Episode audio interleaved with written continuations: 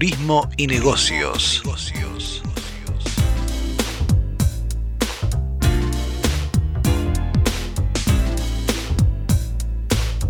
Turismo y negocios, un programa de actualidad, tendencias, emprendimientos e inspiración para viajar.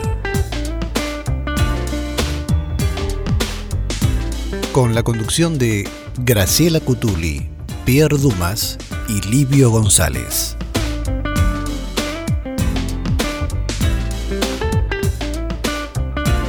Este programa está presentado por el sitio turismodebolsillo.com.ar.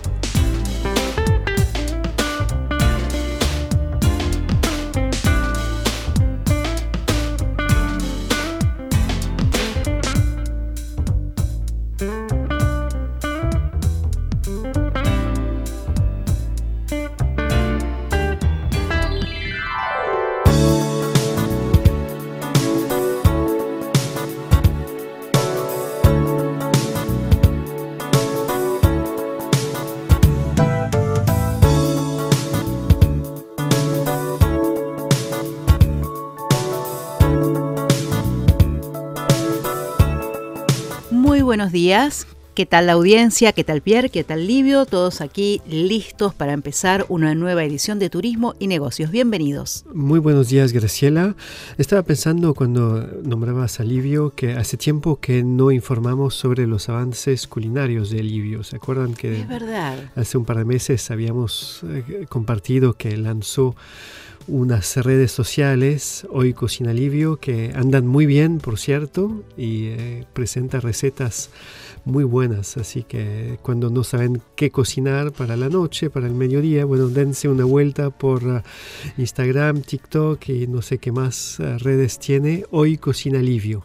Igual yo detecto ahí, digamos, un, temita, digamos. Porque dice hoy cocina Livio, pero yo miro el video y la que cocina soy yo.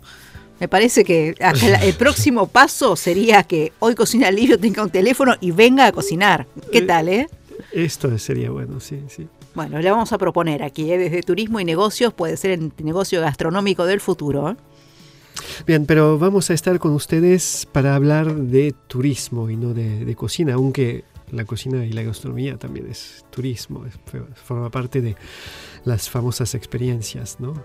Y sí, es cuánta gente conozco que ha hecho viajes por unos y otros destinos y a la vuelta me, dice, ay, hice un tour gastronómico. Es decir, una forma elegante de confesar, me lo pasé comiendo todo lo rico que encontré por ahí, ¿no? Que es Bueno. parte de la experiencia del viaje. Y hay eh, destinos que nacieron así. Lima, por ejemplo, en Mm. América Latina, sin ir muy lejos, es una ciudad que veía a todos los turistas escapar. Pasaban un poquito de así por Lima para cambiar de avión y terminaban todos en el Valle Sagrado, en Cusco y en los sitios arqueológicos, pero se impuso gracias a la gastronomía y eh, hay legiones de eh, chilenos, argentinos, colombianos que van a Lima un fin de semana largo, tres días, cuatro días y no van más a Cusco, se quedan en Lima y por lo general es para aprovechar todo su circuito gastronómico que es, dice que es el mejor del continente, ¿no? Sobre todo la variedad y calidad de sus materias primas, aunque digamos que eh, pensaba, ¿no? Con esto de que chilenos van a Perú también, o digamos, para el circuito gastronómico, el, digamos, el River Boca, para términos futbolísticos argentinos, o el Argentina-Brasil, por decirlos en continentales. Gastronómico sería el pisco peruano o chileno. Hay que estar en ese debate, ¿eh? Sí, bueno, hay que decir que no sé qué podría ser. Hay que decir que es del norte argentino, no, es imposible, pero los peruanos, para los peruanos es peruano y para los chilenos es chileno. Exactamente, pero bueno, por lo menos les podemos atribuir la creación del pisco sour, eso sí, al Hotel Mauri de Lima. Esto que forma parte de este circuito gastronómico de la capital peruana y hay que reconocer también que la ciudad de Pisco está en Perú también, así Claro. que es un punto más a favor de... La balanza tira un poco para ese lado. peruanos, sí, sí. Y hablando del Hotel Mauri, me, hizo- me vino casi como una imagen de viaje en el tiempo. ¿No? No solamente un viaje físico, porque uno entra en ese lugar, en ese, en el hall de ese hotel y en el bar donde está el hombre que hace décadas que prepara el pisco sour y que cuenta la historia. La verdad que es una experiencia eh, fantástica. yo creo que si este hombre, si está todavía hoy, estaba ya en la época de la independencia de Perú. Más o menos, sí, más o menos. Y sin cambios, ¿eh? todo igual. Pero bueno, brindaremos con un pisco por él y en un ratito seguimos aquí en Turismo y Negocios.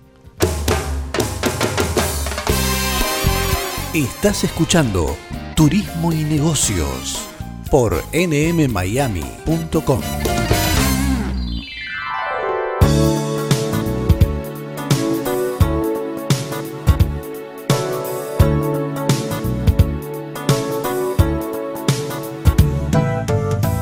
Bueno, y veníamos entusiasmados con la gastronomía, pero queríamos traerles hoy un tema del que sea, bueno, digamos, periódicamente surge en los medios del mundo y eh, vuelve y vuelve despertando un interés impresionante. Pero esta vez como que fue enfocado más hacia los latinoamericanos, ¿no? Y sobre todo los descendientes de italianos. En Argentina y Brasil. sí. Especialmente. Aunque los hay también en uh, Venezuela, un montón, en Uruguay, en Colombia, en México.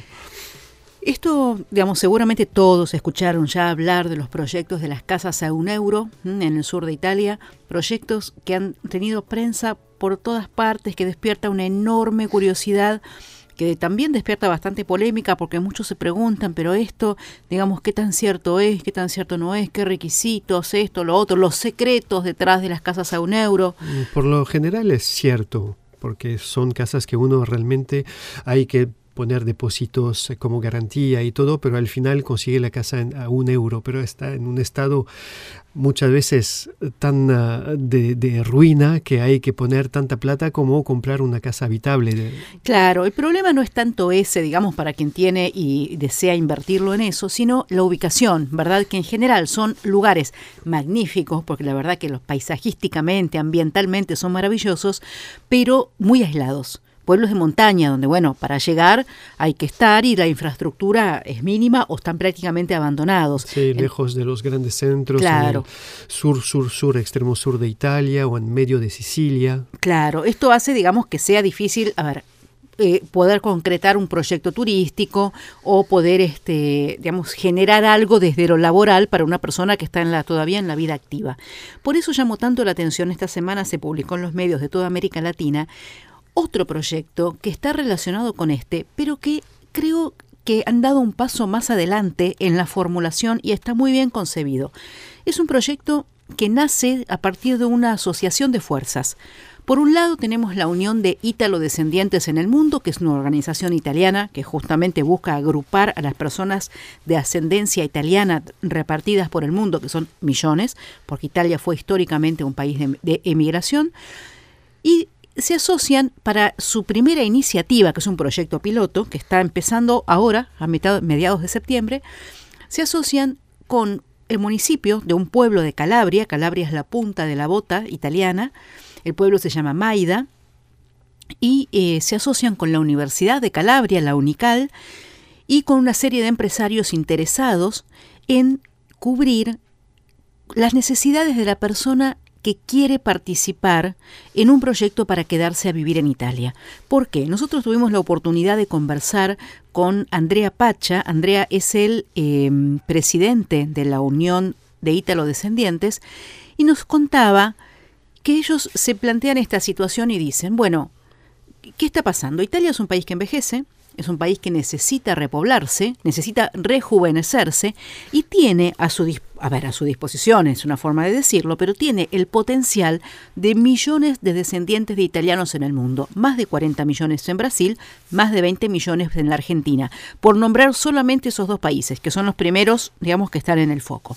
Entonces podría, digamos, con personas que, cuyos antepasados alguna vez se vinieron a Sudamérica, podría intentar el regreso. Y además comentaba también, son personas que en general están formadas, tienen estudios, vienen con una profesión y podemos ayudarlos a tramitar su ciudadanía italiana porque Italia es el único país del mundo que reconoce, si uno puede probar desde su ancestro, no importa la cantidad de generaciones que hayan pasado. Si uno puede probar la línea directa que no se cortó con nadie que se haya naturalizado, y hay un tema cuando es una mujer la que transmite ciudadanía también, ¿verdad? Así que puede haber alguna excepción, pero si no, no se corta, presenta todas las actas y ese reconocimiento efectivamente se hace. Pero ¿qué pasa? La Unión de Ítalo-Descendientes detecta un tema que es el siguiente. Eh, muchos este, ítalo-descendientes van a Italia a tramitar porque la red de consulados está desbordada, entonces pueden hacer el trámite en un municipio italiano. Pero ¿qué ocurre? Muchas veces tramitan la ciudadanía la hacen, reconoce, reconoce, reciben su pasaporte y no se quedan en Italia sino que van a España por la lengua. Se van a España por los argentinos, a Portugal por los brasileños. Exacto. En uh, España, por ejemplo, eh, durante los últimos años, la comunidad de italianos aumentó un 500%. Impresionante, en 15 años. En 15 años, y son casi todos argentinos. Exactamente. No son italianos de Italia que se van a instalar Exacto, en España. sino ítalo-argentinos, gente que se muda de la Argentina a España con un eh, pasaporte italiano. Entonces, la Unión de Ítalo-Descendientes dice queremos aprovechar este potencial y queremos que se queden. Entonces tenemos que crear las condiciones para que se queden. Y es ahí cuando juntan fuerzas, se unen y gracias al apoyo de una serie de empresarios logran conseguir varias cosas. Por ejemplo, que se les brinde la vivienda por prácticamente un precio simbólico cuando acceden a este municipio en particular, que es el que forma parte de este proyecto, que es el primero.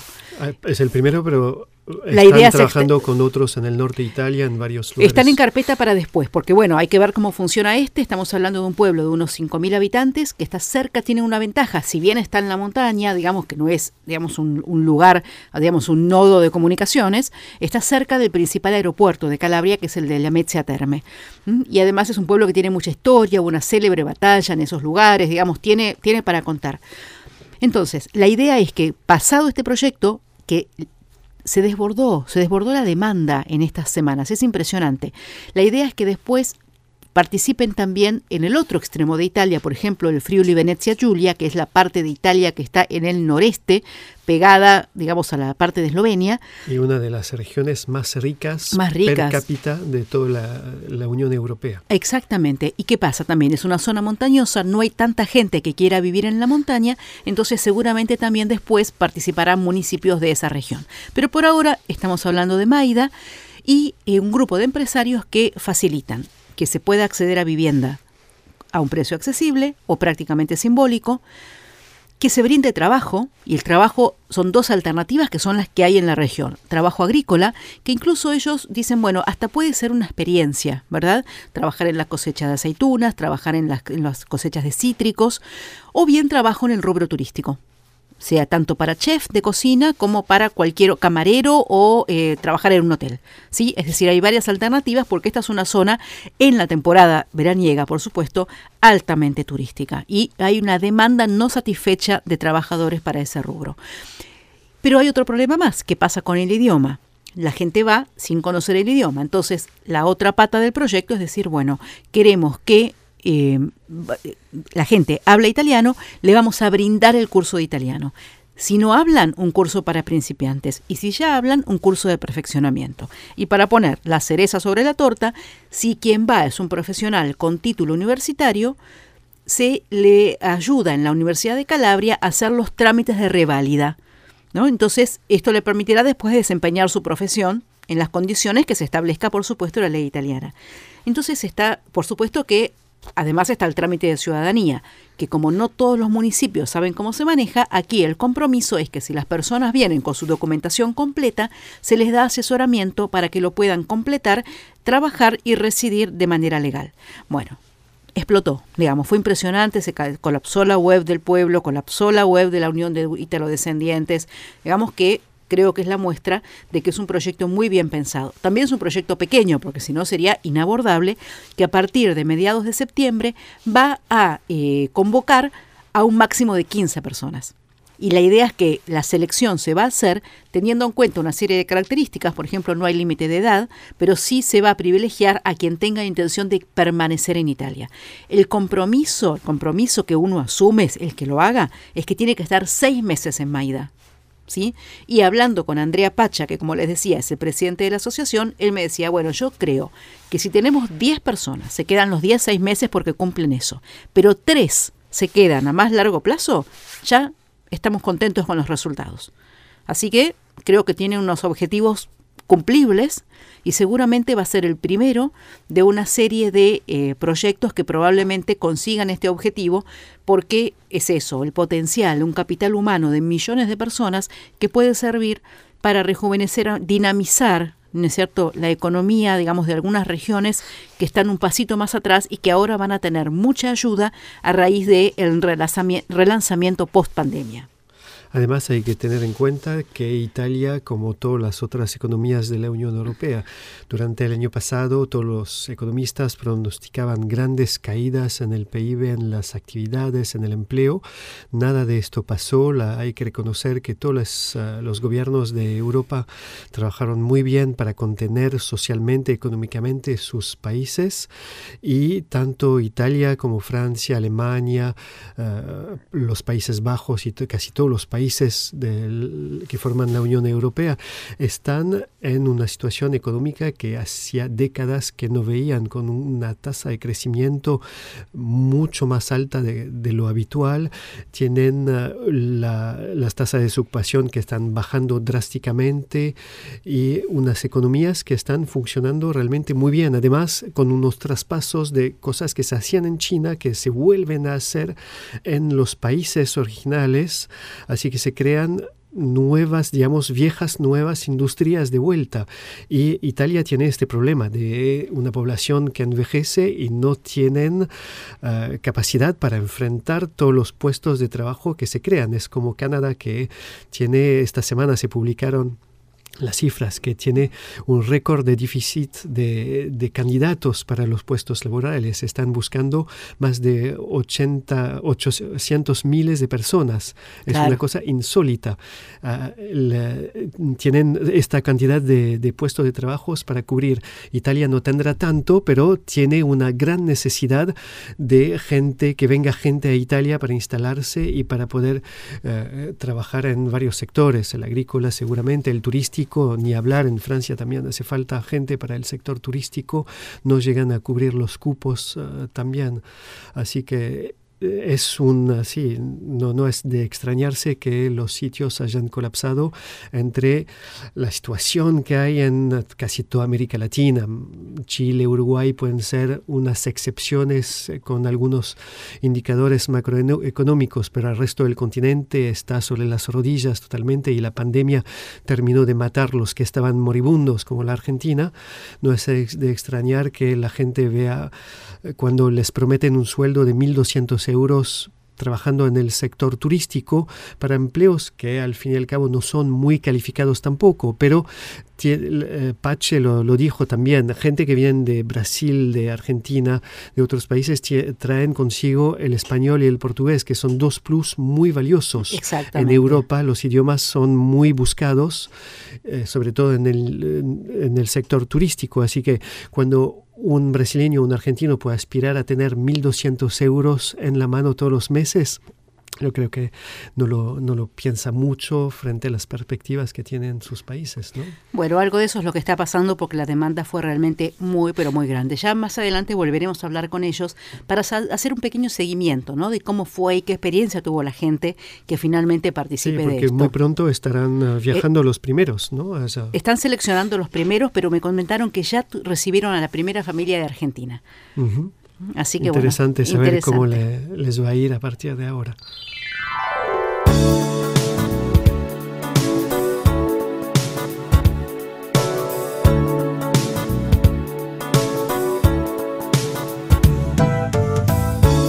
Continuamos con Turismo y Negocios, aquí en nmmiami.com.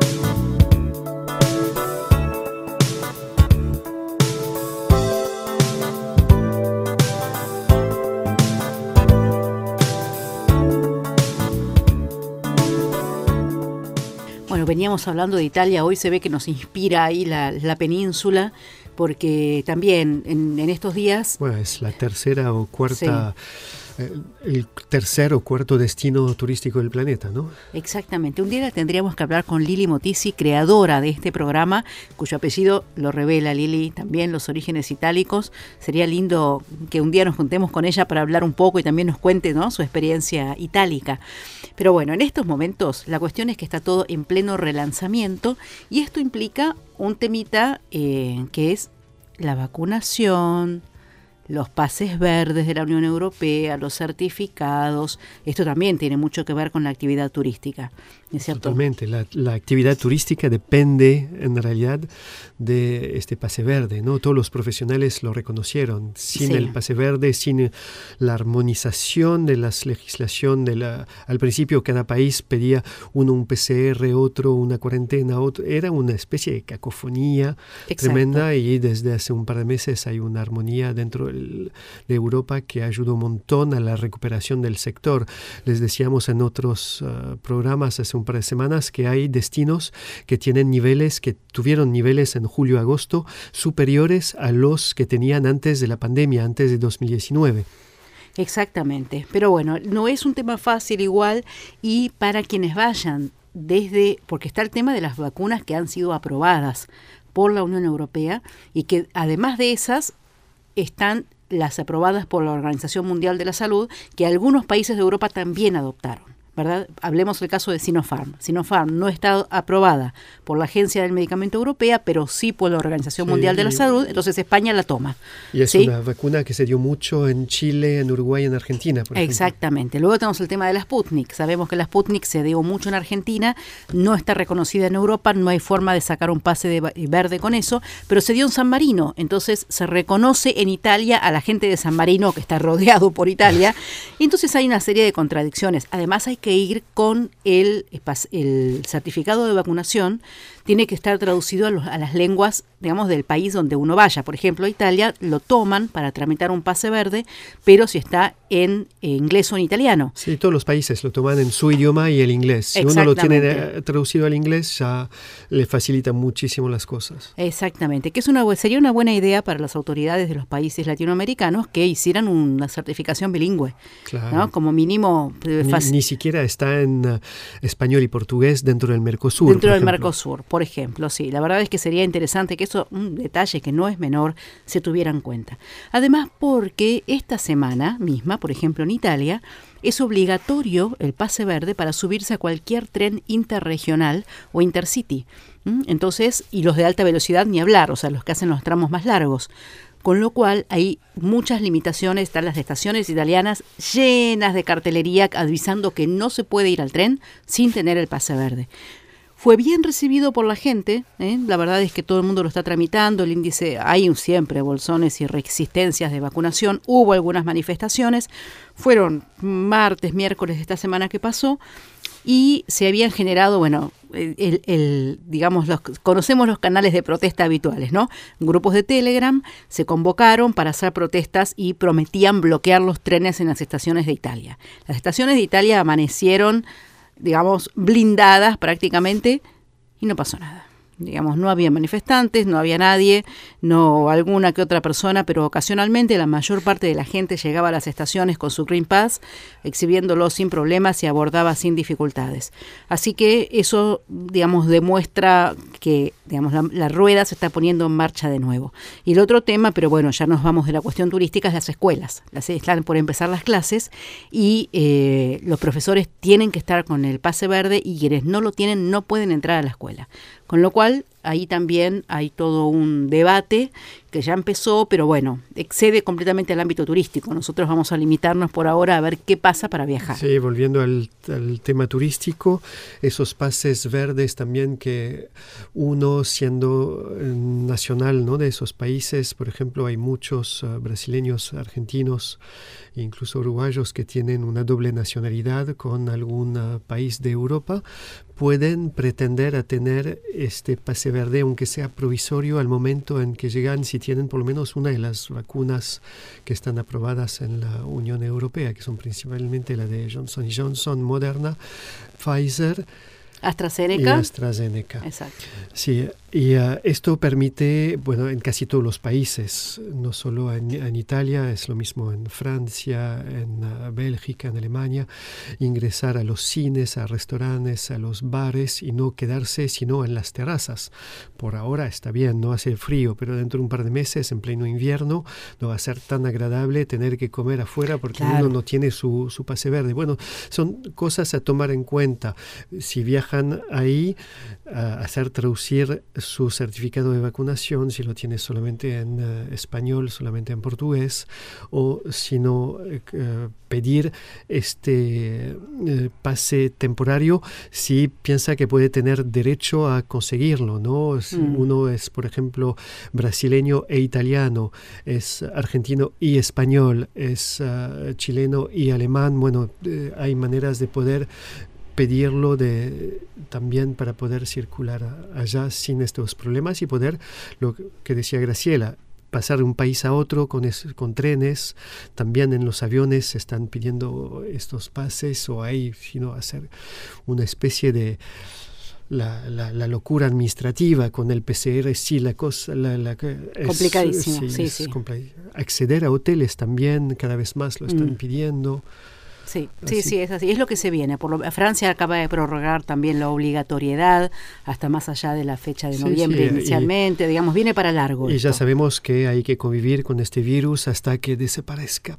Puede ser alguna vez de forma natural, pero que a pesar de que seamos vacunados, que nos vacunemos todos los años, el virus vino para quedarse y nos cambió la- las formas de organizarnos. Espero que no nos cambie la, la vida, que vemos que poco a poco todo se va recuperando y sobre todo el turismo se está recomponiendo pero nos cambia la forma de organizarnos, de encarar las rutinas que teníamos hasta 2019.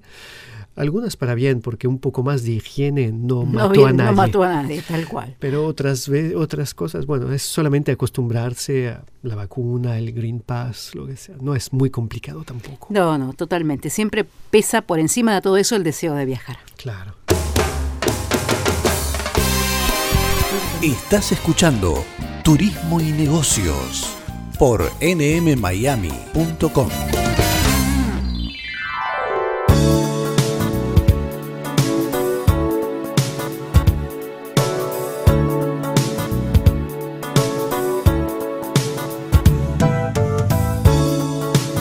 Estás escuchando Turismo y Negocios.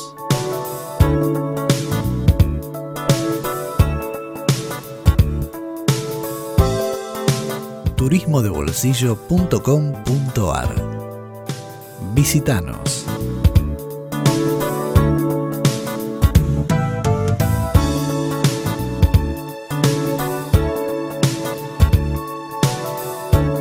Uno de los temas que hemos publicado esta semana en turismodebolsillo.com.ar es eh, esta noticia que comentaba Graciela hace un ratito sobre el pueblo de Maida en eh, la Calabria, en el sur de Italia. Si les llamó la atención esta propuesta de ir a instalarse a Italia recibiendo una vivienda casi gratis, pero también un trabajo y clases de italiano y la posibilidad de revalidar títulos. Bueno, tienen esta noticia con todo el texto ahí detallado en turismodebolsillo.com.ar. Somos uno de los tantos medios que hemos publicado durante esta semana esta noticia que realmente fue como viral, eh, por lo menos en Brasil, en la Argentina, en Uruguay y en otros países. La republicaron todos los eh, diarios y hasta algunos canales de televisión hablaron del tema. No es el único uh, tema que hemos tratado esta semana en el sitio. Si nos siguen saben que todos los días subimos notas, noticias, también uh, compartimos uh, lo último en varios destinos de la Argentina, América Latina y del resto del mundo. y también le damos mucha importancia a todo lo que es el recalentamiento global y temas de actualidad ecoambiental. Y eh, esta semana hemos publicado una nota que eh, nació a raíz de un informe que publicó una ONG británica que advirtió que podría desaparecer un tercio de las especies de árboles que conocemos actualmente sobre nuestro planeta. Esto se debe tanto a la tala de bosques, hablemos de Brasil, de Bolivia, que son dos de los países donde se genera la mayor depredación contra los bosques nativos en el mundo, pero también el recalentamiento, el recalentamiento global que está afectando el planeta en este momento, eh, entonces ponían en peligro un tercio más o menos de las especies de árboles que existen sobre nuestro mundo. Todo esto está detallado en una nota del sitio algo, una propuesta de turismo totalmente distinta hemos publicado esta semana. Son curiosidades geológicos que uno podría ver si tuviera la facultad de viajar hasta allá.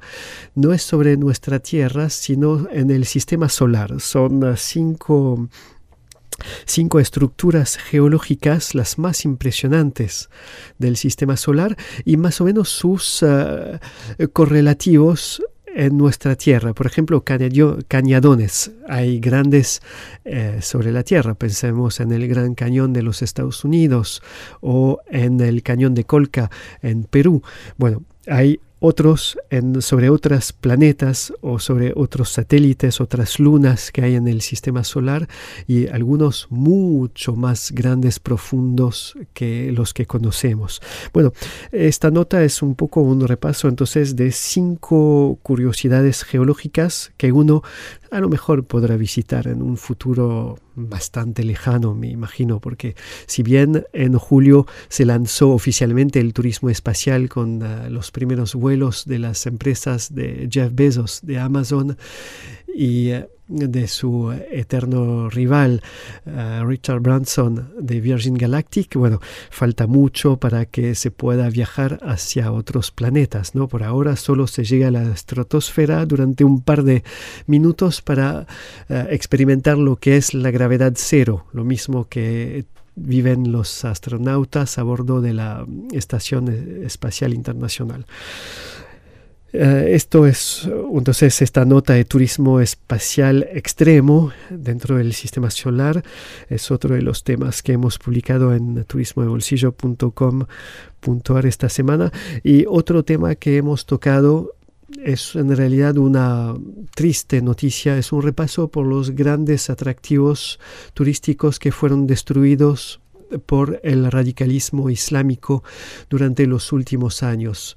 La nota fue publicada a raíz de la toma de control de los talibanes en, Afganistán, los mismos que habían destruido los budas de Bamiyan, que eran algunas de las esculturas más grandes que habían sido creadas por el hombre a lo largo de su historia. Eran dos esculturas gigantescas de Buda de más de 50 metros de altos que se podían ver a kilómetros a la redonda fueron dinamitadas cuando los talibanes tenían el control de Afganistán, después fueron derrocados y volvieron nuevamente a tomar el control de ese país. Así que hay que temer por más ataques contra el patrimonio arquitectónico y arqueológico de ese país.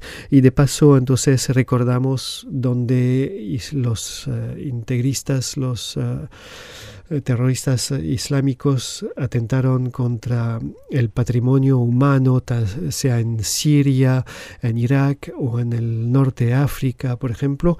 Vean la nota, hay fotos también de varios lugares del planeta que sufrieron desgraciadamente eh, ataques radicales, eh, con palos y picos en algunos casos, pero directamente con dinamita eh, en otros.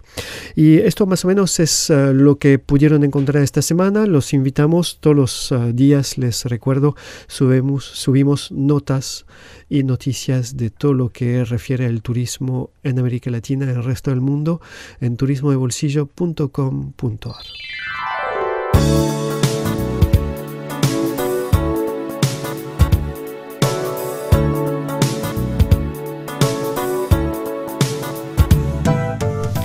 Bueno, hay que pensar entonces en esta oportunidad ¿no? que da Italia no es una casa a un euro en este caso, que era un regalo un poco de...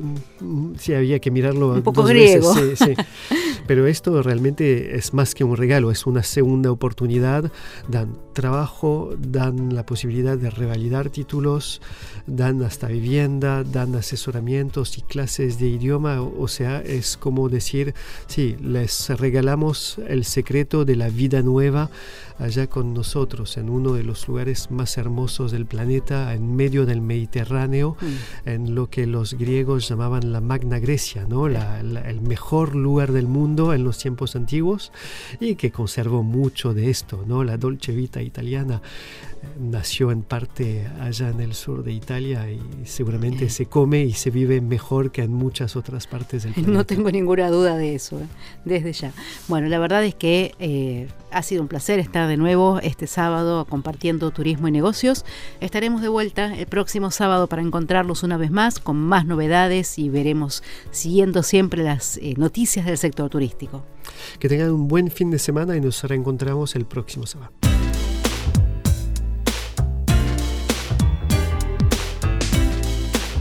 Turismo y Negocios se despide hasta la próxima semana.